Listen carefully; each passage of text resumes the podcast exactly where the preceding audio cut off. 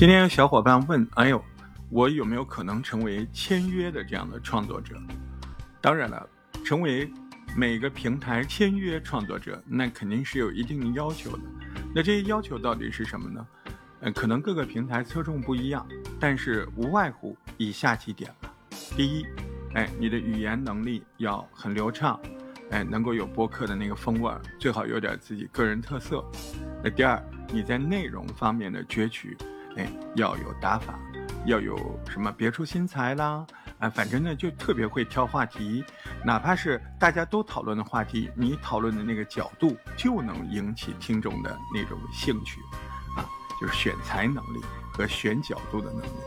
那第三点，我觉得也是特别重要的，你要让平台的这个编辑，他能够信任你是一个长期的这样的人，什么意思？这句话就是说。你要有行为，让人家看出来你就是能够持，呃，持之以恒，持之以恒，你就是能够持之以恒，你就是有创作的习惯，啊，所以有很多事情你要想，你是可能确实有你认为的那个能力，但是编辑他能不能感受到呢？你透过什么样的行为让编辑觉得你有以上三方面的能力呢？对他听你节目，他就知道，哎，你语言能力怎么样？他听你节目，他也就知道你选的角度怎么样。可是他听你一条节目，他可是看不出来你创作有没有持久度啊，是不是？那话又说回来，创作持久度靠什么？靠你坚持啊。但是想要坚持得住，你录制的手段和速度，这也是挺重要的。这两天我都在讲这个云剪辑，讲喜马拉雅的录制工具，我觉得这就是特别重要的一环。我此刻又是打开了云剪辑的在线录音，而且你看，我现在要吞口水了啊！三二一，你看我这就啊吞了一口口水，啊还清了清嗓子，因为我摁了暂停。哎，那我继续录音，一点都听不出来，这个就挺好的，是不是？在上一集当中，我们也说了，哎，你把声音录进去之后，头一步降噪啊，第二步转文字，第三步找错，第四步摁着那些字的那一句话，或者是那好几句话的头一个字摁一刀，尾一个字摁一刀，哎，直接就清楚了，多好，是不是？云剪辑有很多有趣的作用，嗯。那个 AR 智能配乐呢？说实话，我个人用的，我觉得还行。什么叫还行？就是凑合。这里面有一个问题，你不能怪它，这个问题太难了，就是音乐的氛围的适合度，啊，这个东西你要看怎么用。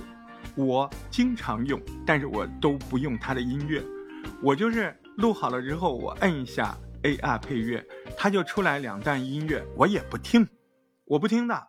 啊，我绝对就觉得它不合适，那你说我为什么要摁呢？我就要留那个位置，明白吗？然后在那个位置上我替换我认为合适的。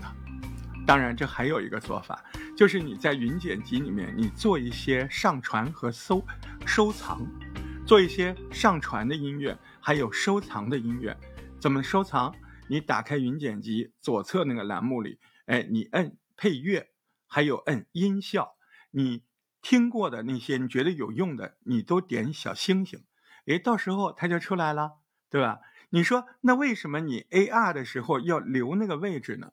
因为它这个 AR 音乐里面有一点特别好，就是它碰到人声的时候那种自然的，哎，渐弱啊，渐强这些东西它做的很好，哎，最方便的做法那就是直接替换。当然，你不要这个步骤，你自己把音乐弄上去做渐弱渐强也可以啊，可以做到十秒，哎，也挺好的。所以呢，还有一个办法，就是你一系列的片头，你比如说我今天这个节目跟上一次的这个云剪辑的话题是同一个话题，它肯定是一系列。那怎么做呀？我人声好了之后啊，我把这人声下载下来，我放到那条节目上，我替换人声。我把前后的那音乐不就留着，这不又省时间了吗？真的，喜马拉雅的云剪辑不停的在更新，有好多功能。哎，这一回我们就一条一条的往下说，您跟着我一条一条往下听。但是最重要的一点是，您得试，您得勇敢的接受这个东西真好。好，让我们下一个云剪辑话题继续相会。